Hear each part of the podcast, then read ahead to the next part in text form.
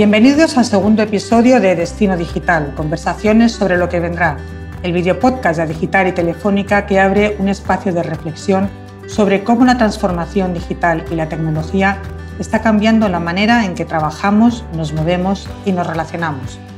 Como sabéis, en Destino Digital buscamos dar voz a líderes empresariales, representantes públicos, emprendedores y miembros del mundo académico con espíritu de cambio para que pongan en común sus perspectivas sobre la transformación digital y tecnológica y conversen sobre lo que vendrá. Con Destino Digital nos proponemos también mostrar cómo las nuevas generaciones pueden influir en la transformación digital del mundo empresarial. Hoy queremos conversar sobre competencias digitales y empleabilidad. Hablaremos de la necesaria transformación de la educación, los principales retos que España debe afrontar en este ámbito, el papel de las políticas públicas y del sector privado en esta labor y cómo evitar las brechas que todo ello plantea. ¿Cómo replantear la educación para una empleabilidad de calidad? ¿Qué competencias y habilidades deberíamos potenciar? Soy María Lázaro y para hablar de estos temas hoy tenemos con nosotros a Cristina Garmendia y a Rafael Domenech, dos profesionales con una amplísima trayectoria que voy a tratar de resumir a continuación. Cristina Garmendia es presidenta de la Fundación COTEC, doctora en ciencias biológicas en la especialidad de genética y ha cursado su doctorado en biología molecular bajo la dirección de la profesora Margarita Salas. Completó su formación académica con un MBA por el IS Business School de la Universidad de Navarra. Cristina es también consejera y socia fundadora de Isios Capital Partners, miembro del Consejo Asesor del Espacio de la Comisión Europea y ha fundado, entre otras empresas, hispanoamericana Satlantis Microsats. Además, ha sido ministra de Ciencia e Innovación y su labor y visión emprendedora ha sido reconocida con premios a la investigación e innovación empresarial. Gracias, Cristina, por acompañarnos. Muchas gracias, encantada de formar parte de este video podcast y con Rafa Domenech, que es un gran amigo. Vamos con Rafa Domenech. Rafa Domenech es responsable de análisis económico de BBVA Research y catedrático de Fundamentos del Análisis Económico de la Universidad de Valencia. MSc en Economics por la London School of Economics y doctor en Economía por la Universidad de Valencia. Ha sido director general en la Oficina Económica del Presidente del Gobierno, director del Instituto de Economía Internacional, miembro de la Junta Consultiva de la Universidad de Valencia e investigador colaborador de la OCDE, Comisión Europea, Ministerios de Economía y Hacienda y de la Fundación Rafael del Pino. Rafael es también miembro de honor de la Asociación Española de Economía, vocal asesor de la Fundación Más Humano, miembro del Consejo Asesor del Instituto EI Sargado y Talento e Innovación y director del Observatorio de Economía Global de la Escuela de Organización Industrial. Rafael, gracias también por estar aquí y acompañarnos. Muchas gracias, es un placer y también ¿no? compartir este, este tiempo con Cristina es un auténtico privilegio para mí. Un honor teneros aquí. Hablemos de competencias digitales y empleabilidad. La irrupción de las nuevas tecnologías, la conectividad y la digitalización suponen un cambio de conductas e interacciones sociales y económicas que de manera directa y dinámica están transformando el itinerario formativo y de desarrollo profesional de la ciudadanía. Un cambio que requiere de un enfoque integral, desde la educación básica, el fomento de la FP y la investigación universitaria hasta el reskilling a lo largo de la vida laboral. Es necesario fomentar capacidades que no existían hace 40 años y también adaptar la oferta formativa a un mercado laboral flexible que con incertidumbres requiere que las personas tengan un fuerte componente de resiliencia, adaptabilidad y entendimiento de la tecnología. Teniendo en cuenta este contexto y desde un prisma global, ¿cómo debemos plantear la educación y la búsqueda de una empleabilidad de calidad a través de la innovación y la tecnología? ¿Cuáles serían las prioridades, Rafael? Hmm. yo creo que la, primera prioridad eh, esto es bastante global, ¿no? Es eh, tratar de eh, formar y educar personas que sean complementarias con las nuevas tecnologías y no sustitutivas, ¿no? Porque si son sustitutivas, tarde o temprano la inteligencia artificial, la automatización, la robotización pueden terminar sustituyendo a, estas personas, ¿no? Por lo tanto, eso es muy importante, ¿no? Que el conocimiento que generemos sea complementario con, todas estas nuevas tecnologías, con la disrupción digital. El segundo de ellos es que eh, sabemos que esta disrupción digital está provocando ya polarización en el mercado de trabajo y que por lo tanto necesitamos evitar esa desigualdad ya formativa. ¿no? El caso concreto de España es bastante llamativo y, muy particular dentro de las economías avanzadas. Eh, tenemos que entre la los segmentos de población más joven del mercado de trabajo de 25 a 34 años, eh, hay aproximadamente un 45% de eh, jóvenes con educación superior, pero al mismo tiempo hay un 33% de personas que apenas tienen estudios más allá de la educación obligatoria hasta los 16 años. Esto contrasta con un 70% de jóvenes en Corea que tienen educación ya eh, algún tipo de educación superior y solo un 2% que se quedaron con la, con la educación obligatoria. El, el, tercer punto para mí sería eh, cómo eh, fomentamos, cómo mejoramos todo lo que tiene que ver con la formación continua, el aprendizaje, etcétera, ¿no? Porque también lo que estamos viendo en el mercado de trabajo, y aunque esto no solo se deba a las nuevas tecnologías, es, es algo más amplio, que ahora mismo hay ya un desajuste entre vacantes por parte de las empresas y oferta de trabajo, cuando tenemos una tasa de desempleo que está en el 13% y una situación ya de tensionamiento del mercado de trabajo que está a medio camino entre una situación cíclica neutral y el, boom que vimos en el año 2007 con una tasa de paro en mínimos y vacantes que estaban en, en máximos. Muchas de esas vacantes están ya en eh, los sectores de nuevas tecnologías y tenemos al mismo tiempo que hay prácticamente 3 millones de desempleados en, nuestro país, tenemos todos estos puestos de vacantes en nuevas ocupaciones que no eh, conseguimos satisfacer. Y esto en el fondo lo que nos está diciendo es que hay un desajuste grande entre formación y necesidades del tejido productivo. Pero, fíjate, a mí me gustaría añadir un ángulo y es que en este momento que estamos viviendo ¿no? y de forma acelerada después de la pandemia de transformación digital, eh, parece que siempre tenemos que pensar cuáles son las nuevas cualificaciones, los nuevos empleos, ¿no? Y, y como que cuando proyectamos el futuro, al final tenemos que pensar en nuestro país ¿Cuál es el mapa del talento global? ¿Cómo se tiene que componer? ¿no? ¿Cómo, ¿Cómo abordamos el reto educativo y laboral?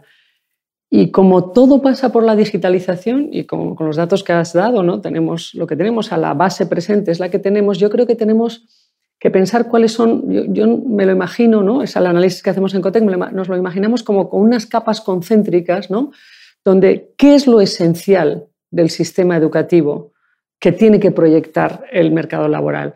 Pues lo esencial en este contexto es lo que los talentos que tenemos como humanos, o sea, humanos digitales, que son cómo el sistema educativo potencia nuestra empatía, nuestra creatividad, nuestra capacidad de improvisación, algo que es esencialmente humano. Y esto tiene que estar en el núcleo de las políticas educativas y potenciarlo. ¿no? Luego hay una segunda capa que sería la, dimensión de ciudadano digital.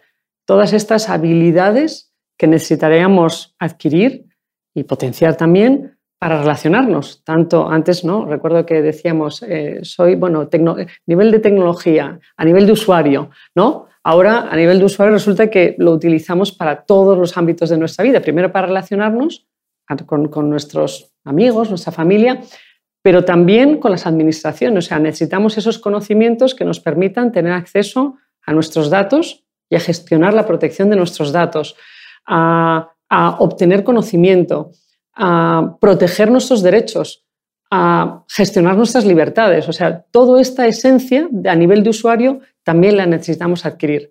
Y luego habría una tercera capa que son los trabajadores digitales estas personas que tienen capacidades y habilidades digitales avanzadas y que yo creo que esas mismas serán las que tendrán que revisar muy rápidamente porque se, sustituirán. ¿no? Hoy el que está diseñando un algoritmo, pues posiblemente el algoritmo diseñará otro algoritmo y estas profesiones serán las que cambiarán. ¿no? Pero pensamos que si no ponemos a, la dimensión humana de la persona en el, en el núcleo del abordaje educativo y laboral eh, puede ser un poquito disfuncional.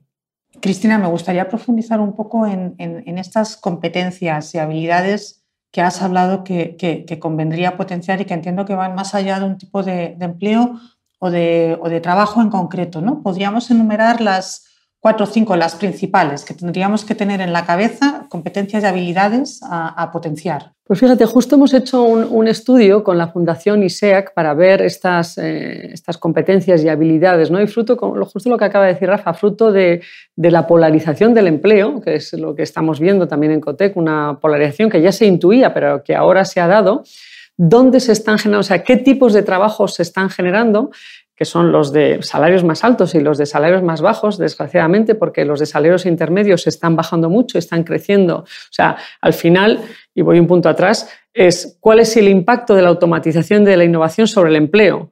El impacto, en términos netos, es positivo. Se generan puestos de trabajo.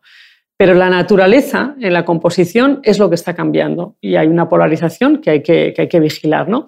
Entonces, algunas competencias que, se requieren son las competencias abstractas. Por ejemplo, profesiones que tienen que ver con, eh, el desarrollo científico, con las altas capas de las, de las direcciones empresariales, eh, con toda la parte, toda la parte también una parte muy humana, toda la parte de coordinación, relación, organización. Todas esas partes son competencias abstractas, esas se demandan. Y luego, por otra parte, en la parte baja de, los salarios más bajos, pues esas eh, profesiones, que, o sea, capacidades y cualidades que tienen que ver con la economía de los cuidados. Eso también está creciendo mucho y ahí se requiere empatía, o sea, esas cualidades, y me refiero también a las cualidades estas humanas, ¿no? que, pero que se están generando muchos empleos. Y además, yo creo que ese tipo de empleos de la economía de los cuidados, que está creciendo mucho, es susceptible de profesionalizarse y, por lo tanto, de alcanzar salarios más altos. O sea, eh, puede haber ahí un cierto péndulo de incrementos salariales porque hay un cruce interesante entre cómo va a introducirse la telemedicina y lo importante que va a ser con la economía de los cuidados en las casas de personas mayores o de niños. Y ahí se requerirán una capacitación digital de algunas personas, pero que requieren empatía y conocer la economía de los cuidados. Entonces, en ese cruce puede haber un nicho de empleo que profesionalmente pueda, pueda incrementar, o sea, pendule un poco hacia salarios más altos, ¿no? ¿No, crees que puede ser? Sí, no, yo coincido. A ver, eh, creo que no solo tenemos que poner el foco en lo que son los conocimientos, los, típicos STEMs, ¿no? La ciencia, la tecnología, las matemáticas, etcétera, las ingenierías, sino que están todo este tipo de habilidades que denominamos habilidades soft o, blandas, ¿no? que tienes que ver con lo, con lo que tú dices. ¿no? Pero eh, coincido totalmente ¿no? que en este, una vez que se abre este hueco ¿no? de, eh, como consecuencia de la polarización, ¿no? de que eh, crece el trabajo en los extremos de la distribución salarial, tenemos la obligación de mover la cola de la distribución precisamente hacia salarios altos. Y la forma de hacerlo es precisamente con capacidades también tecnológicas, que lo que hacen es que estas personas, por eso ponía tanto énfasis en el tema de personas que sean con conocimientos que son complementarios a las nuevas tecnologías, para que las nuevas tecnologías ayuden a estas personas a ser también más productivas, a que puedan hacer su trabajo con mayor valor añadido y por lo tanto pudiendo también optar a salarios más elevados. Con eso lo que hacemos es movemos toda la distribución hacia salarios más, más elevados y todos aquellos salarios medios que van desapareciendo en realidad vuelven a aparecer ¿no? con otro tipo de ocupaciones, con otro tipo de eh, capacidades, habilidades, servicios, eh, etc. Y aunque no sean estrictamente ocupaciones, como tú muy bien decías, abstractas, de, de liderazgo, etc., pero que en el fondo pues también son muy productivas y necesarias para, la, sociedad. ¿no? Y, el, segundo aspecto que destacarías de, lo que has dicho, que también me parece muy importante, es que en todo caso, tanto en, la parte más de ocupaciones y eh, puestos de trabajo con habilidades abstractas ¿no? o, más relacionadas con esa parte más dura ¿no? de los conocimientos, ¿no?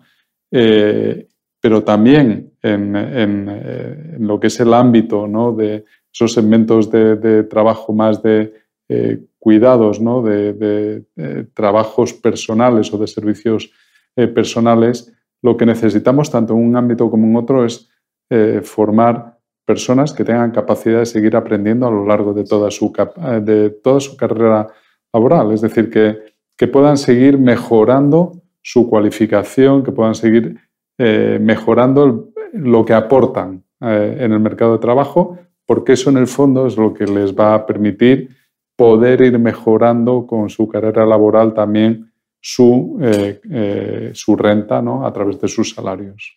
Y luego, por supuesto, vemos en ese, en ese estudio, ¿no?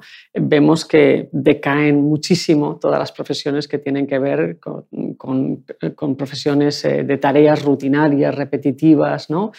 Una parte importante en el sector de la construcción o de la, en la parte de industria, en la manipulación. ¿no? Todo esto tiene una, gran caída en la proyección hacia, el futuro. Nosotros, por ejemplo, en un estudio que hicimos en MVA Research hace unos años, lo que encontrábamos es que efectivamente el riesgo de automatización era muy bajo en todas aquellas ocupaciones que estaban en general cubiertas por eh, personas trabajadoras que tenían estudios superiores, eh, capacidad de liderazgo, que eh, dirigen grupos eh, de, personas, trabajo en equipo, y en el otro extremo, aquellas que tenían un mayor riesgo de automatización, en general, pues cubiertas por personas con menores niveles de estudio y bueno, que realizan trabajos muy rutinarios que la automatización, la inteligencia artificial puede cubrir. Obviamente, por lo que tenemos es que preparar a esas personas para que se muevan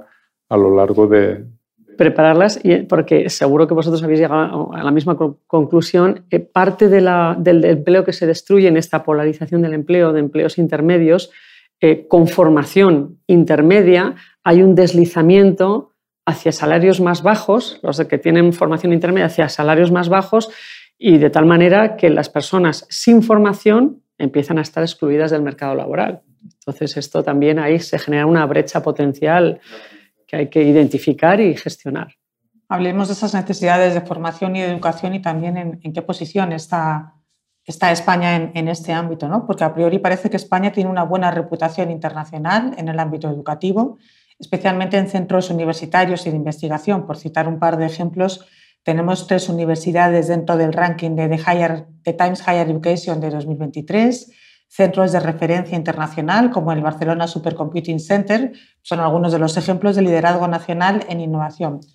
Pero probablemente el diagnóstico es que nos queda aún camino por recorrer y en este sentido quería preguntaros, ¿está consiguiendo España alinear la educación y formación profesional con un modelo productivo innovador basado en tecnología y digitalización? Rafael. A ver, yo yo creo que eh, estamos avanzando mucho, pero todavía estamos lejos de los países que nos tienen que servir como referencia porque están en la frontera. Eh, nosotros tenemos una brecha en términos de formación educativa eh, que puede estar fácilmente de acuerdo con las pruebas que se realizan de, conocimientos a la población adulta, de capacidad que tienen para resolver problemas eh, numéricos, eh, de comprensión incluso lectora, etcétera, pues hay una brecha de un 10% con respecto a esos países que están en la, frontera. Y la brecha incluso se amplía en, en, términos de lo que es la capacidad de aprovechar las nuevas tecnologías digitales, de ponerlas en, en uso. Esa brecha es incluso mayor, ¿no? de, un, de un 25%. ¿no? Y esto es eh, muy importante, ¿no? porque, o sea, por un lado tenemos que atender tanto a lo que es la parte de excelencia eh, educativa o de cómo somos capaces de estar en la frontera del conocimiento, pero todas estas tecnologías, toda esta disrupción digital transpira eh, por completo hasta abajo, hasta hasta lo que es la base de las, de las ocupaciones y de los puestos de trabajo, que son susceptibles de, mejorar si somos capaces de aprovechar estas nuevas tecnologías precisamente para lo que comentábamos antes, para mejorar el valor añadido. ¿no? Es decir, yo no veo que, esas ocupaciones incluso de servicios eh, personales o que tradicionalmente se han considerado eh, menos productivas, eh, sea en el sector de la hostelería, restauración, construcción, etcétera, son susceptibles hoy en día de mejorar mucho sobre la base de nuevos conocimientos, eh, nuevas tecnologías, de una formación continua, eh, etc. Y además eh, es, que, es que creo que la sociedad cada vez lo, demanda, ¿no? porque digamos que en la medida que se mueve toda, todo el conocimiento y con él se, aumenta ¿no? el nivel de, de, valor añadido que van dando pues, a aquellas personas que tienen eh, más conocimientos y una mayor productividad, también demandan servicios de mayor calidad en la otra parte de la, distribución, con lo cual lo que, lo que queremos no es una, una distribución de eh, habilidades, de conocimientos, de valor añadido, de salarios que sea divergente, sino más bien todo lo contrario, es decir, que se vaya moviendo de una manera proporcional, ¿no? que vaya mejorando eh, de forma gradual para todos los sectores, en todas las ocupaciones. Y para eso necesitamos mejorar esa, formación, pero a todos los niveles, desde la excelencia hasta la parte más, más baja de, la distribución educativa. Exacto. O sea, yo creo que en el ámbito universitario, y bueno, los datos de, tener universidades bien posicionadas, ¿no? pero en general eh, la formación universitaria en este país eh, se ha hecho bien. ¿Es mejorable? Claro que es mejorable. Y en este momento de transformación, eh, seguramente hay que hacer unos procesos acelerados ¿no? para atender las necesidades en este momento, pero no cabe duda de que los egresados universitarios españoles gozan de mucho prestigio a nivel internacional. Esto es un hecho. ¿no? Eh, yo creo que donde hemos fallado claramente, y ahora en, gran medida se empieza a corregir, es en la formación intermedia. O sea, nos, ha, faltado la formación profesional, ha sido un estigma en este país, que espero que ahora se resuelva con la gran apuesta que se, que se va a hacer, y por lo tanto ahí ha faltado, y ahora hay un gap claramente ¿no? entre la demanda de esos perfiles y la, y la oferta de profesionales. ¿no? Pero también yo diría que fruto de ese igual, digamos, exceso de egresados universitarios en proporción a otros países, ¿no? Tenemos en términos proporcionales, tenemos a muchísimos eh, egresados universitarios. También es verdad que hay un, ha habido un problema de adecuación entre la capacidad que tienen nuestros jóvenes en, su nivel formativo y los, y los empleos que están desempeñando, el desempeño que tienen dentro de las empresas. ¿no? Digamos que no desempeñan unas posiciones en relación al potencial que tienen. Es decir, que la inversión eh, educativa que hace este país es poco productiva en el sistema económico respecto a, lo que podrían dar los jóvenes especialmente, ¿no? que esto también es algo que hay que corregir. O sea, yo creo que el valor añadido de los egresados jóvenes universitarios en algunos de los puestos que están desempeñando no es, no, es la adecuada, especialmente en las pequeñas y medianas empresas. Y si tuvierais que proponer una receta hacia el futuro, ¿qué ingredientes principales creéis que tendría que incorporar España para mejorar su competitividad en materia de formación y su relación con las nuevas competencias que demanda el mercado laboral? Seamos propositivos. No, a ver, yo creo que seguimos, a pesar de que ha mejorado mucho, pero sigue llamando eh, poderosamente la atención que ocupa España en relación al resto de países europeos en términos de fracaso escolar y abandono temprano del sistema educativo, porque esto ya cercena muchas eh, posibilidades de personas eh, para que puedan desarrollar todo su potencial en el mercado de, trabajo y su carrera laboral a lo largo de, toda su vida. ¿no? Se supone un hándicap ya de partida muy, muy grande. ¿no? Luego el segundo, claramente, diría que es mejorar lo que ha dicho Cristina, formación profesional, pero también la formación universitaria. Yo creo que no, tenemos que conformarnos solo con tener un número suficiente de egresados, sino que tenemos que seguir mm, haciendo que eh, la, brecha de conocimientos eh, con lo que salen nuestros egresados respecto a la frontera mundial de conocimientos que se va moviendo continuamente sea lo más reducida eh, posible. ¿no? El, tercero, ¿no? porque claro, hablamos de fracaso escolar, abandono temprano del sistema educativo, formación profesional y universitaria, pero pero la formación no acaba ahí en el sistema educativo, luego continúa a lo largo de toda la vida laboral lo que es la formación continua y esto es muy importante ¿no? Eh, eh, también. Y aquí el, papel de las empresas es fundamental. Eh, hay una triple responsabilidad, la, de las administraciones públicas, la de las empresas y luego la de las personas, ¿no? la responsabilidad individual.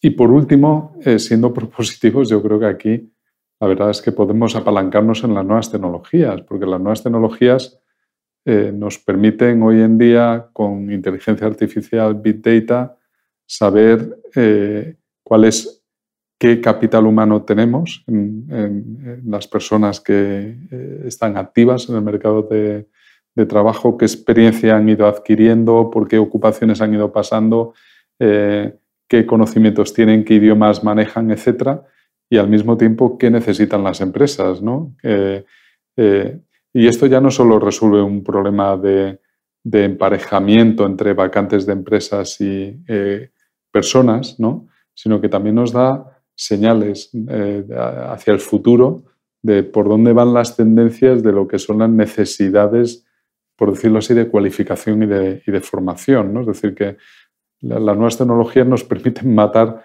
eh, dos pájaros de un tiro, ¿no? el proceso este de emparejamiento de vacantes, pero también identificación de tendencias, ¿no? Y esto, por supuesto, para, para, las, como decía, para las administraciones públicas es muy importante, para las empresas también, pero sobre todo lo es para, para las personas, ¿no? Eh, el, que las nuevas tecnologías no, nos puedan decir en un momento determinado, con los conocimientos y la experiencia que ya tenemos, si le das esta, eh, si adquieres estos conocimientos adicionales a los que ya tienes, sea un idioma, sea un, curso de formación en, cualquier técnica, disciplina o lo que sea, puedes optar a este abanico de nuevas ocupaciones, es muy importante como señal para, las personas y que también nos digan que esas son las ocupaciones que más están creciendo porque nuestro tejido productivo más lo está, demandando. Y luego algo muy importante es que esto eh, creo que es una manera de potenciar la competencia en el mercado de trabajo y entre empresas enorme. ¿no? Muchas veces eh, decimos que una de las deficiencias del mercado de trabajo es que a veces hay empresas que se puedan comportar como monopsonistas, ¿no? que puedan tener un poder de imponer condiciones de trabajo o, o salarios ¿no? que, bajan los estándares eh, o a lo que podrían eh, optar esos, eh, esas personas trabajadoras, ¿no? Y esto no, esto lo que fomenta es justo precisamente lo contrario, la competencia entre empresas de tal manera que cualquier persona puede saber con lo que ella tiene a qué puede optar, ¿no? Dentro, lo ideal sería que esto fuera en Europa, ¿no? Como ciudadanos europeos, que dijéramos, oye, no, con mis conocimientos a qué puedo optar en, en, en Europa, ¿no? Exactamente. Eh, yo añadiría em, como propósito, ¿no? Ya, ¿no? ya no por ser propositivo, sino como propósito, eh, en este mundo tan, tan cambiante necesitamos ser mucho más colaborativos. Es que no, eh, la, apuesta educativa no debe darse exclusivamente desde el sector público o privado desde el sector educativo. ¿no? Yo creo que es tan importante la, la colaboración y la cooperación que, tenemos que conseguir esas vías para estar en, permanente contacto ¿no? entre qué se necesita, qué se demanda y cómo se construye el trabajo de forma conjunta con, eh, las, autoridades educativas, ¿no? con las administraciones públicas para hacer ese diseño conjunto. lo hemos visto en pandemia. El, sistema educativo público, sobre todo educación primaria, educación secundaria, eh, los profesores no tenían herramientas para abordar un reto tan mayúsculo como una, educación digital de la noche a la mañana. Les han faltado herramientas, incluida la propia formativa suya de los profesores, porque parece que los profesores enseñan, pero los profesores tienen que aprender también. Si alguien tiene que aprender en continuo, son los profesores. Y para eso tienen que tener herramientas y tienen que tener más flexibilidad. Eh, yo creo que el sistema educativo, como tantos otros sistemas, está demasiado encorsetado con normas que les impiden eh, valorar el presente, analizarlo, rectificar, proponer con mucha más agilidad de lo que se requiere. Es evidente que esta circunstancia eh, es una oportunidad para el sector privado, pero cuidado con esto, porque puede significar una brecha social. ¿no? Eh, de hecho, por ejemplo, las universidades también públicas, que son eh, muchas y muy buenas en España, sobre todo muchas de ellas son muy buenas, algunas están en los rankings, otras están cerca del ranking, pero desde luego mejorando muchas de ellas, tampoco tienen las mismas herramientas y también tienen muchas rigideces y empieza a haber unas, eh, la entrada, estamos viendo la entrada del crecimiento, que es bueno para el país en su, en su contexto global, no cabe duda que es positivo, ¿no? que haya eh, eh, universidades privadas muy buenas, con buenas apuestas, que están creciendo a doble dígito en nuestro país. Y esto es una parte de oportunidad y una parte de falla del sistema público, potencial. Entonces, yo con esto diría que inversión eh, y inversión en herramientas para el profesorado a lo largo de todo el ciclo educativo y agilidad y flexibilidad en los cambios que el sistema tenga que hacer. Cristina, has hablado antes de la formación profesional, la has mencionado. Tenemos una nueva legislación, nuevas leyes en, formación profesional. Tenemos también el Plan Nacional de Competencias Digitales, que atañe también a los, a los, a los profesores, la reforma de la ley de ciencia, los fondos europeos destinados a desarrollar industrias estratégicas y todo esto son instrumentos que también pueden mejorar la educación y la competitividad empresarial. Y quería preguntaros, quería preguntarte, Cristina, ¿qué oportunidades nos brinda todo este marco regulatorio y de políticas públicas para avanzar en la innovación del mercado laboral, del modelo productivo, de la propia educación, para intentar evitar esas brechas que has, que has dejado entrever que se pueden producir también entre distintos modelos educativos? Es que ya no solamente son los modelos educativos, ¿no? es que yo, yo, creo que eh, es, es, casi un abordaje sistémico el que tenemos que ver ahora entre el sector público y el sector privado. O sea, es urgente eh, recuperar una colaboración pública o privada comprometida con el bien común. Eh, y esto inicia por el sector educativo, pero yo creo que trasciende al sector educativo. Y claro que hay oportunidades. Ahora mismo estamos en un momento con una actividad legislativa muy intensa, también con una actividad inversora muy intensa, fruto del programa, de, del programa NextGen. Eh, la nueva ley de ciencia que, señalabas, que tiene, por cierto, un apartado muy interesante que es el, el artículo 2F, que habla de innovación pública. Esta parte de innovación pública a mí me parece que es, eh, es una percha que abre nuevas oportunidades eh, para, precisamente avanzar en qué puede aprender el sector público del privado y viceversa. ¿no? Algunas veces se nos olvida que ha sido el sector privado el que ha iniciado, perdón, el sector público el que ha iniciado una vía, y lo hablo, lo hablo por experiencia, en el sector del capital riesgo, el ICO eh, abierto y la apuesta que el ICO ha hecho en este país eh, de inversión en el ámbito del, capital privado y concretamente del capital riesgo ha, sido, ha tenido un impacto enorme. Esto ha hecho que el sector privado haya entrado en algo que el sector público ha iniciado. ¿no? Pues yo creo que de la misma manera que esto ha pasado, también el sector eh, público se puede inspirar de muchas de las prácticas del sector privado. Y si nos vamos, a, si nos vamos al ámbito educativo, ¿por qué no inspirarnos en, algo que está muy testado en el sector industrial, que es pilotos para probar y para escalar? Eh, la política educativa necesita evidencias y toma de decisiones no basadas en opiniones, sino en evidencias, en datos, ¿no? Eh, y luego medir, rectificar y volver, a, y, volver a medir. O sea, yo creo que esto es, es una aproximación que en el sector privado, sobre todo en el industrial, ha funcionado muy bien y me parece que puede ser, eh, puede ser una de las iniciativas. Y desde luego ahora la ley así lo, así lo, habilita para probar en todos los ámbitos, incluido en el, en el educativo. ¿no? Yo creo que esta puede ser una buena percha, pero creo que nos faltan políticas educativas basadas en la evidencia de los datos. ¿Cuáles son los datos? Eh, qué se proyecta, qué dice la, qué dice la academia, estudios académicos, no estudios de opinión, estudios académicos, con, con, instituciones académicas, ¿no?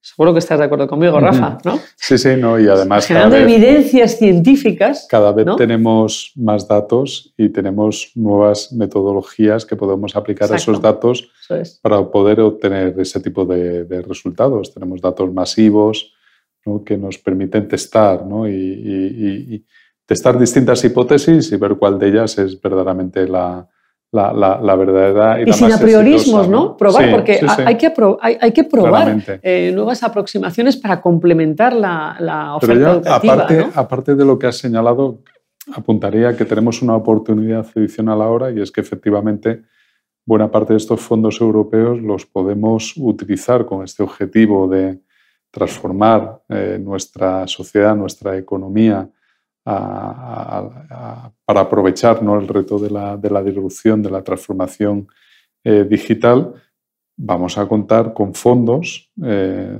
estamos hablando de mucho dinero que podemos utilizar precisamente para cerrar en muchos de estos ámbitos de formación profesional, 2.000 millones o más de 2.000 millones capacidades digitales, etcétera, para cerrar muchas de las brechas que, que tenemos identificadas. ¿no?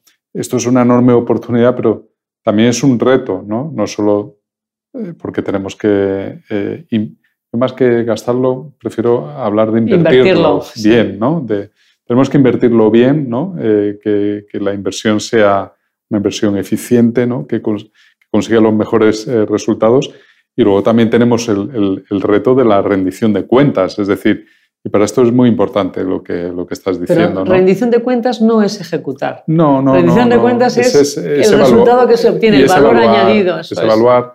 Y para eso viene muy bien lo que tú decías antes, ¿no? Lo de, o sea, los datos y testar no solo nos sirve para poder lanzar eh, hipótesis ¿no? o tener una evaluación, por decirlo así, previa, ex ante, antes de empezar a eh, antes de ejecutar proyectos de, inversión. Nos sirve también para hacerlo después, post, ¿no? para, oye, cuando venga una segunda fase de este, de este, de este proceso de inversión, ¿qué es lo que tenemos que mejorar? ¿Dónde, dónde podemos obtener una, una, rentabilidad individual, pero también social mayor ¿no? de, todos estos eh, fondos? Y eso creo que es eh, una oportunidad, pero también una responsabilidad que tenemos como, como país. Sí, y, pero déjame, déjame, profundizar en un tema que, eh, que es la colaboración público-privada en el ámbito educativo, ¿no? Eh, y me voy a estos apriorismos ¿no? que tenemos a veces. Hemos hecho, hicimos una prueba con ESADE, la lideró ESADE, nosotros estuvimos colaborando desde COTEC, muy interesante de clases extraescolares, apoyo de, con clases extraescolares a colectivos vulnerables. El resultado es de una contundencia sea, impresionante. Entonces, ¿esto se puede hacer solo desde el sector público? Pues podría hacerse, pero si se puede hacer en colaboración, ya ni siquiera digo con el sector privado, digo con la sociedad civil, porque como lo hicimos es con voluntarios y voluntarias que quieren ayudar a colectivos vulnerables, eh, cediendo su tiempo para, con una formación previa de, los, de estos voluntarios y voluntarias para ayudarles en determinadas materias con una formación online. Si hay una parte de la sociedad que quiere brindar su tiempo para ayudar a colectivos, en este caso, ¿no? a colectivos vulnerables, ¿por qué no puede ser? Si, dicen los, si los datos son concluyentes de que solo, ¿no? no solo que no pueda ser, es que debe ser. ¿no? Es mi experiencia, después de analizar eh, a nivel comparado, ¿no? ¿Por qué unos países el, nivel de progreso, de desarrollo, de bienestar es mayor que otros gracias a, la educación, al capital humano, etcétera? Es que al final, porque muchas veces tratamos de, contestar a esa pregunta desde, oye, es, es, el gasto por estudiantes, es el número de profesores por estudiantes, el tamaño de las clases. Al final, llegas a la conclusión que verdaderamente lo que termina haciendo que unos países lideren o no eh, todos estos procesos es que al final se ha generado un consenso social, una cultura de que la inversión en capital humano en educación es la inversión más rentable que puede hacer un país. Sin ninguna duda. Y esto al final permea eh, en, todos eh, los ámbitos sociales, ¿no? Y uno de ellos es el de la colaboración público-privada. Permea en todas las administraciones públicas, permea en todo el tejido productivo, permea en toda la sociedad civil, permea en todas las personas también como, una conducta eh, individual. Al final todo esto hace que la sociedad en su conjunto eh, reme en la misma dirección, ¿no? Aúne, está alineada en estos, en estos objetivos, ¿no? por eso mm, no puedo estar más de acuerdo en, en lo que dices, ¿no? Esa necesidad de colaboración público-privada. Sin apriorismos, ¿no? o sea, que, si se da, porque tiene beneficios, pues que busquemos el canal para que se dé. Debería ser, debería ser. Para terminar, me gustaría pediros a los dos un mensaje final, poco más que un tuit. ¿Cuál sería la clave para mejorar las competencias digitales y la empleabilidad en el entorno digital? Bueno, yo empezaría precisamente con esta idea, ¿no? Eh, con que necesitamos generar esa cultura y ese consenso de que la educación, de que el capital humano es la verdadera riqueza de, los países, de las sociedades, de las, naciones, ¿no?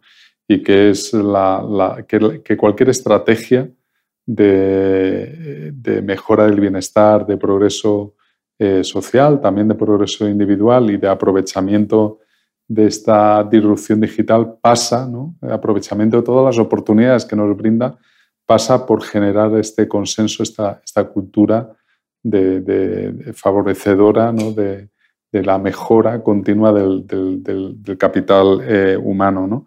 Luego, la segunda es la, otra idea por la que empezaba.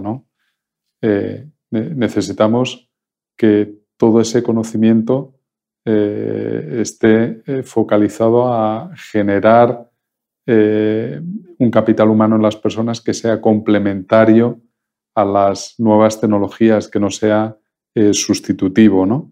Y la tercera idea sería la de apalancarnos en las nuevas tecnologías para identificar estas tendencias, ¿no? de cuál es la mejor estrategia en términos de formación, en términos de nuevas ocupaciones que, que, van a surgir, etc. Porque, eh, y esto lo decía eh, Robert Gordon, ¿no? Eh, es muy fácil ahora más exactamente, mejor que, Robert Gordon, prefiero citar a, Joel Mokir, ¿no? que decía, es muy fácil identificar ahora aquellas profesiones que hoy conocemos que tiene una probabilidad muy alta de desaparecer en el futuro, lo que es más difícil es imaginar cuáles van a ser las nuevas ocupaciones del futuro, igual, que, igual de difícil que fue hace 80, 100 años identificar cuáles iban a ser las ocupaciones dominantes hoy, hoy, hoy en día. ¿no? Pero a todo esto nos pueden ir ayudando de una manera progresiva en el tiempo las nuevas tecnologías, a identificar qué es aquello que va a ir ganando tracción en el futuro y que es aquello que necesita nuestra sociedad. Yo diría también tres, tres, recomendaciones. ¿no? La primera, eh, y parece que ahora se está dando, pero no cejar en la inversión educativa como primera política económica de un país. Eh, insistir en esto y que nunca dejemos esta senda. En segundo lugar, yo diría eh, cooperación y colaboración indispensable entre el, sector educativo, el mercado laboral y el sector productivo, de forma sistemática. Y un tercer, un tercer ángulo que es importantísimo es diseño y promoción de políticas para la inclusión digital, eh, entendiendo muy bien cómo se están dando todas las transformaciones y poniendo la persona y lo que nos hace humanos en el corazón de la política. Pues Cristina Garmendia, presidenta de la Fundación Cotec, y Rafael Domenech, responsable de análisis económico de BBVA Research, gracias de nuevo por acompañarnos en este primer episodio, bueno, en este segundo episodio de Destino Digital, conversaciones sobre lo que vendrá, y aportar vuestra visión y reflexiones sobre las competencias digitales y la empleabilidad. A quienes nos escucháis, recordad que podéis consultar también la grabación en vídeo de este programa en destinodigital.adigital.org. Nos vemos y nos escuchamos en el próximo episodio.